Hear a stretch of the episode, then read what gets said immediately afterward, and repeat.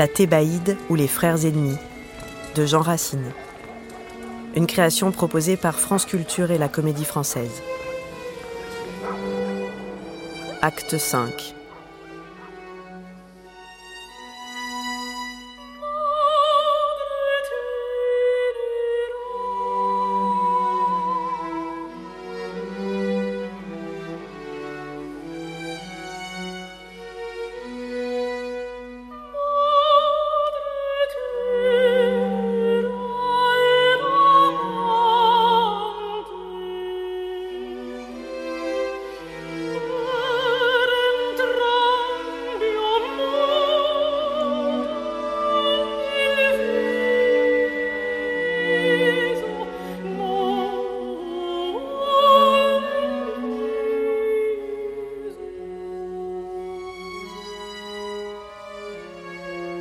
Quoi te résous-tu, princesse infortunée?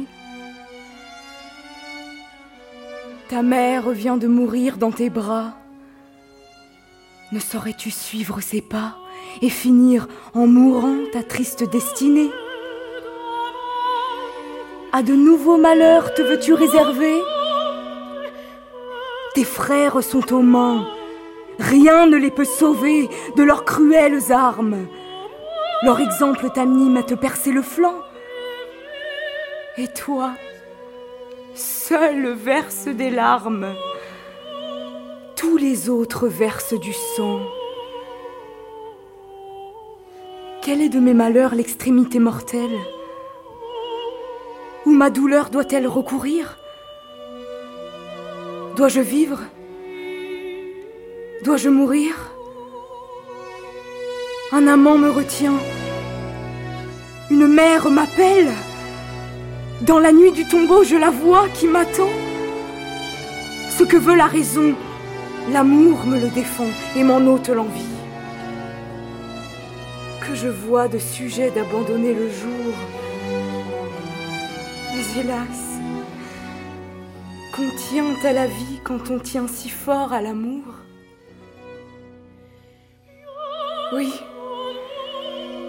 Retiens. Amour, mon âme fugitive. Je reconnais la voix de mon vainqueur. L'espérance est morte en mon cœur, et cependant tu vis, et tu veux que je vive. Tu dis que mon amant me suivrait au tombeau, que je dois de mes jours conserver le flambeau pour sauver ce que j'aime. Aimons. Vois le pouvoir que l'amour a sur moi. Je ne vivrai pas pour moi-même. Et je veux bien vivre pour toi. Si jamais tu doutas de ma flamme fidèle. Mais voici du combat la funeste nouvelle. Eh bien, ma chère Olympe, as-tu vu ce forfait? J'y suis couru en vain, c'en était déjà fait. De haut de nos remparts, j'ai vu descendre en larmes le peuple qui courait et qui criait aux armes. Et pour vous dire enfin d'où venait sa terreur, le roi n'est plus, madame, et son frère est vainqueur. On parle aussi des monts, l'on dit que son courage s'est efforcé longtemps de suspendre leur rage mais que tous ces efforts ont été superflus. C'est ce que j'ai compris de mille bruits confus.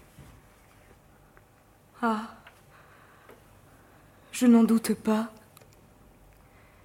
Aimon est magnanime. Son grand cœur eut toujours trop d'horreur pour le crime. Je l'avais conjuré d'empêcher ce forfait, et s'il l'avait pu faire, Olympe, il l'aurait fait. Mais hélas, leur fureur ne pouvait se contraindre. Dans des ruisseaux de sang, elle voulait s'éteindre. Prince dénaturé, vous voilà satisfait. La mort seule entre vous pouvait mettre la paix. Le trône pour vous deux avait trop peu de place. Il fallait entre vous mettre un plus grand espace et que le ciel vous mit pour finir vos discordes, l'un parmi les vivants, l'autre parmi les morts. Infortunés tous deux, dignes qu'on vous déplore. Moins malheureux pourtant que je ne suis encore, puisque de tous les maux qui sont tombés sur vous, vous n'en sentez aucun, et que je les sens tous. Mais pour vous, ce malheur est un moindre supplice que si la mort vous eût enlevé Polynice. Ce prince était l'objet qui faisait tous vos soins. Les intérêts du roi vous touchaient beaucoup moins. Il est vrai, je l'aimais d'une amitié sincère. Je l'aimais beaucoup plus que je n'aimais son frère, et ce qui lui donnait tant de part dans mes voeux, il était vertueux, Olympe, et malheureux. Mais hélas, ce n'est plus ce cœur si magnanime, et c'est un criminel qu'a couronné son crime. Son frère plus que lui commence à me toucher. Devenant malheureux, il m'est devenu cher. Créon vient. Il est triste, et j'en connais la cause. Au courroux du vainqueur, la mort du roi l'expose. C'est de tous nos malheurs l'auteur pernicieux. Madame, qu'ai-je appris en entrant dans ces lieux Est-il vrai que la reine... Oui, Créon. Elle est morte. Ô Dieu Puis-je savoir de quelle étrange sorte ces jours infortunés ont éteint leur flambeau Elle-même, Seigneur, s'est ouvert le tombeau.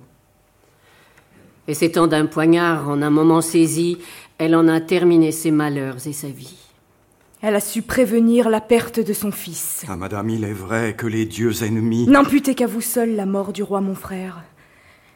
Et n'en accusez point la céleste colère.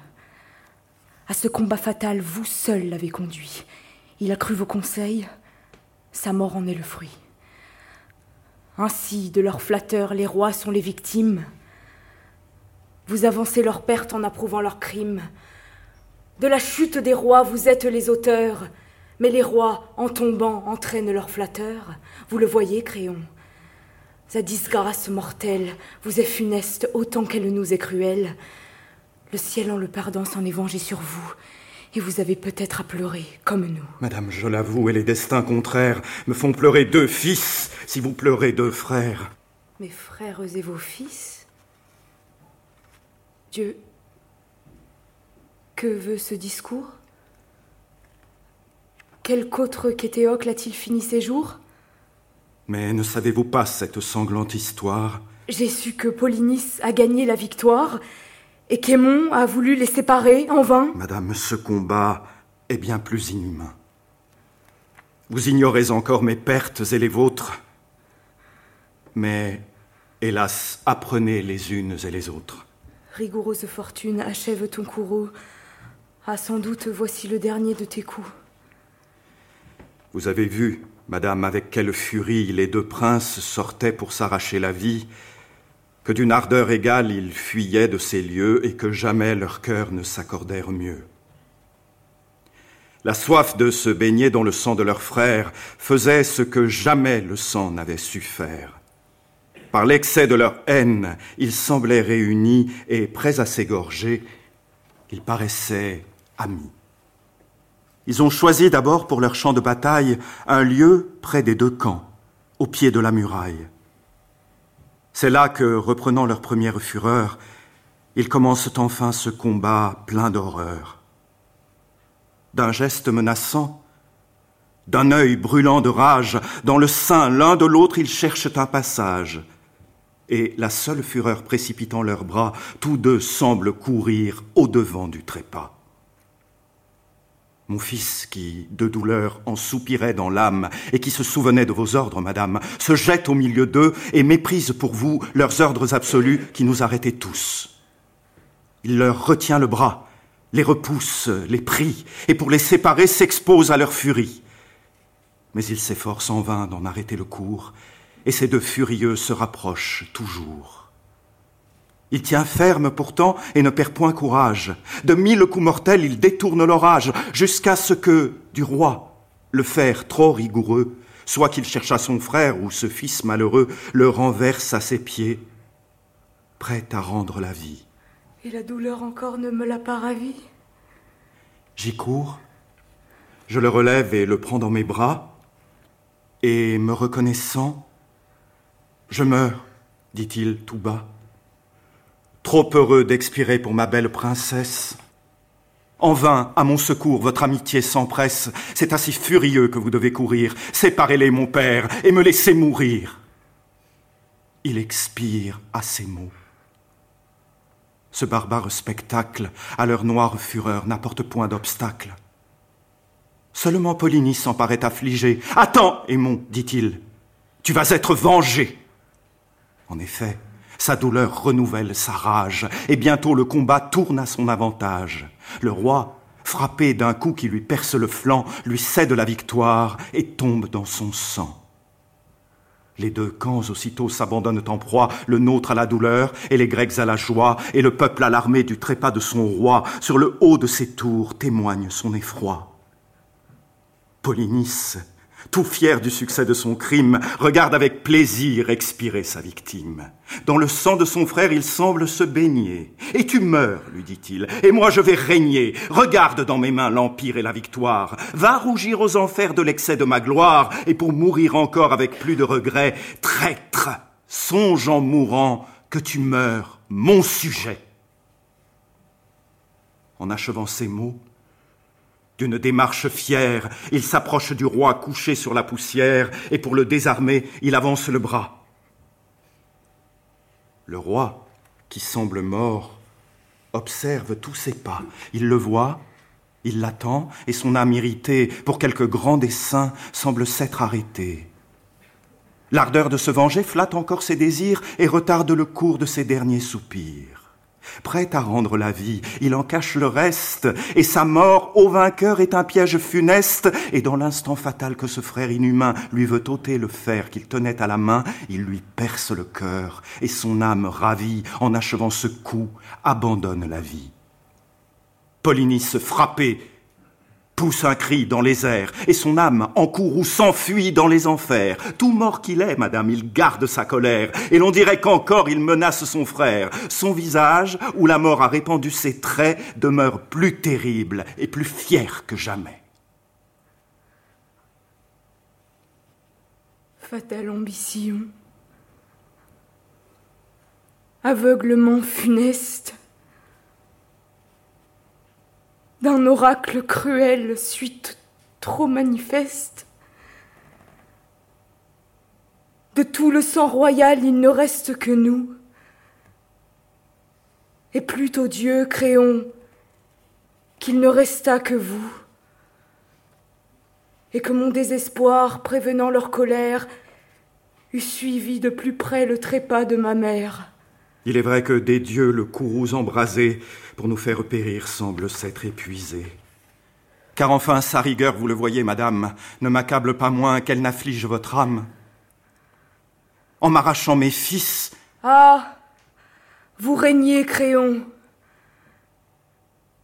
Et le trône aisément vous console, démon. Mais laissez-moi de grâce un peu de solitude et ne contraignez point ma triste inquiétude. Aussi bien mes chagrins passeraient jusqu'à vous, vous trouverez ailleurs des entretiens plus doux. Le trône vous attend, le peuple vous appelle. Goûtez tout le plaisir d'une grandeur nouvelle. Adieu. Nous ne faisons tous deux que nous gêner.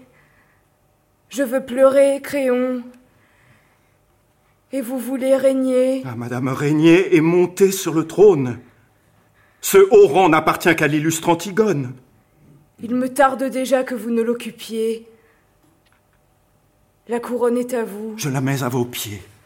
Je la refuserai de la main des dieux mêmes. Et vous osez, Créon, m'offrir le diadème. Je sais que ce haut rang n'a rien de glorieux qui ne cède à l'honneur de l'offrir à vos yeux.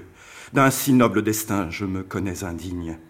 Mais si l'on peut prétendre à cette gloire insigne, si par d'illustres faits on la peut mériter, que faut-il faire enfin, madame? M'imiter. Que ne ferais-je point pour une telle grâce? Ordonnez seulement ce qu'il faut que je fasse. Je suis prêt. Nous verrons. J'attends vos lois ici. Attendez. Son courroux serait-il adouci? Croyez-vous la fléchir Oui. Oui, mon cher Attal. Il n'est point de fortune à mon bonheur égal. Et tu vas voir en moi, dans ce jour fortuné, l'ambitieux au trône et l'amant couronné. Je demandais au ciel la princesse et le trône. Il me donne le sceptre et m'accorde Antigone. Pour couronner ma tête et ma flamme en ce jour, il arme en ma faveur et la haine et l'amour. Il allume pour moi deux passions contraires. Il attendrit la sœur, il endurcit les frères, il aigrit leur courroux, il fléchit sa rigueur et m'ouvre en même temps et leur trône et son cœur. Il est vrai, vous avez toutes choses prospères, et vous seriez heureux si vous n'étiez point père. L'ambition, l'amour n'ont rien à désirer, mais Seigneur, la nature a beaucoup à pleurer en perdant vos deux fils. Oui, leur perte m'afflige. Je sais ce que de moi le rang de père exige. Je l'étais. Mais surtout, j'étais né pour régner. Et je perds beaucoup moins que je ne crois gagner. Le nom de père, Attal, est un titre vulgaire. C'est un don que le ciel ne nous refuse guère. Un bonheur si commun n'a pour moi rien de doux. Ce n'est pas un bonheur s'il ne fait des jaloux. Mais le trône est un bien dont le ciel est avare. Du reste des mortels, ce haut rang nous sépare. Bien peu sont honorés d'un don si précieux. La terre a moins de rois que le ciel n'a de dieu. D'ailleurs, tu sais qu'Aimon adorait la princesse et qu'elle eut pour ce prince une extrême tendresse. S'il vivait, son amour au mien serait fatal, et, me privant d'un fils, le ciel m'ôte un rival. Ne me parle donc plus que de sujets de joie. Souffre qu'à mes transports je m'abandonne en proie, et sans me rappeler des ombres des enfers, dis-moi ce que je gagne, et non ce que je père, parle-moi de régner, parle-moi d'Antigone, j'aurai bientôt son cœur et j'ai déjà le trône. Tout ce qui s'est passé n'est qu'un songe pour moi. J'étais père et sujet, je suis amant et roi. La princesse et le trône ont pour moi tant de charme que... Mais Olympe vient. Dieu, elle est tout en larmes. Qu'attendez-vous, Seigneur? La princesse n'est plus.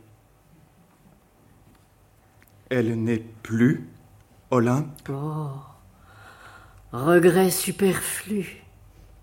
Elle n'a fait qu'entrer dans la chambre prochaine et du même poignard dont est morte la reine, sans que je puisse voir son funeste dessein.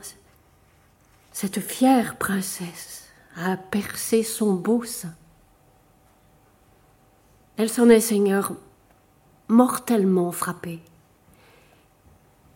Et de son sang, hélas, elle est soudain tombée.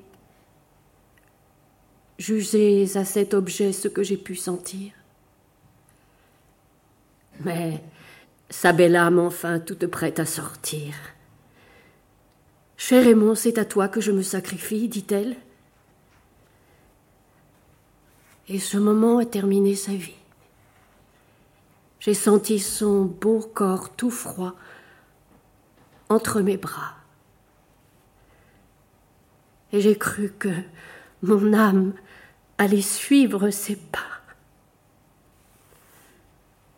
Heureuse mille fois si ma douleur mortelle, dans la nuit du tombeau, m'eût plongée avec elle. Ainsi donc vous fuyez un amant odieux, et vous-même, cruel, éteignez vos beaux yeux. Vous fermez pour jamais ces beaux yeux que j'adore, et pour ne me point voir, vous les fermez encore. Quoiqu'Aimon vous fût cher, vous courez au trépas, bien plus pour m'éviter que pour suivre ses pas. Mais dussiez-vous encore m'être aussi rigoureuse, ma présence aux enfers vous fut-elle odieuse, dût après le trépas vivre votre courroux inhumaine? Je vais y descendre après vous. Vous y verrez toujours l'objet de votre haine, et toujours mes soupirs vous rediront ma peine, ou pour vous adoucir, ou pour vous tourmenter, et vous ne pourrez plus mourir pour m'éviter. Mourons donc. Ah Seigneur, quelle cruelle envie. Ah, c'est m'assassiner que me sauver la vie amour, rage, transports, venez à mon secours.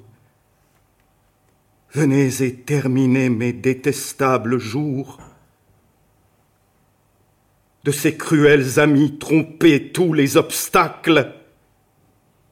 Toi, justifie, ô ciel, la foi de tes oracles. Je suis le dernier sang du malheureux Laïus. Perdez-moi, Dieu cruel, ou vous serez déçus. Reprenez, reprenez cet empire funeste. Vous m'ôtez Antigone, ôtez-moi tout le reste. Le trône et vos présents excitent mon courroux. Un coup de foudre est tout ce que je veux de vous. Ne le refusez pas à mes voeux, à mes crimes. Ajoutez mon supplice à tant d'autres victimes. Mais en vain je vous presse, et mes propres forfaits me font déjà sentir tous les maux que j'ai faits. Polynice, Éthéocle, Jocaste, Antigone, mes fils, que j'ai perdu pour m'élever au trône. Tant d'autres malheureux dont j'ai causé les maux font déjà dans mon cœur l'office de bourreau. Arrêtez, mon trépas va venger votre perte. La foudre va tomber, la terre est entr'ouverte. Je ressens à la fois mille tourments d'hiver, et je m'en vais chercher du repos aux enfers.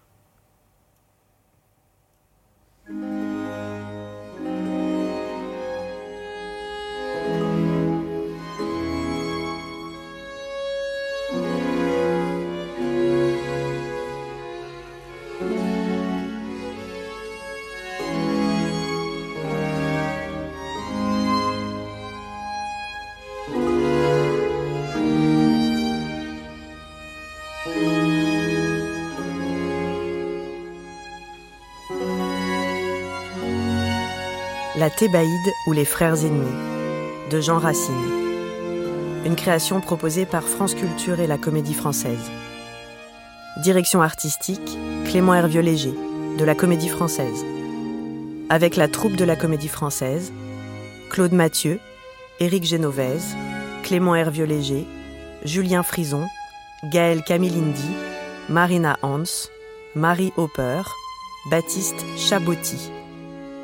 Prise de son, montage et mixage, Stéphane Foulon, Mathieu Tourin. Assistante à la réalisation, Sophie Pierre. Réalisation, Louise Loubrieux.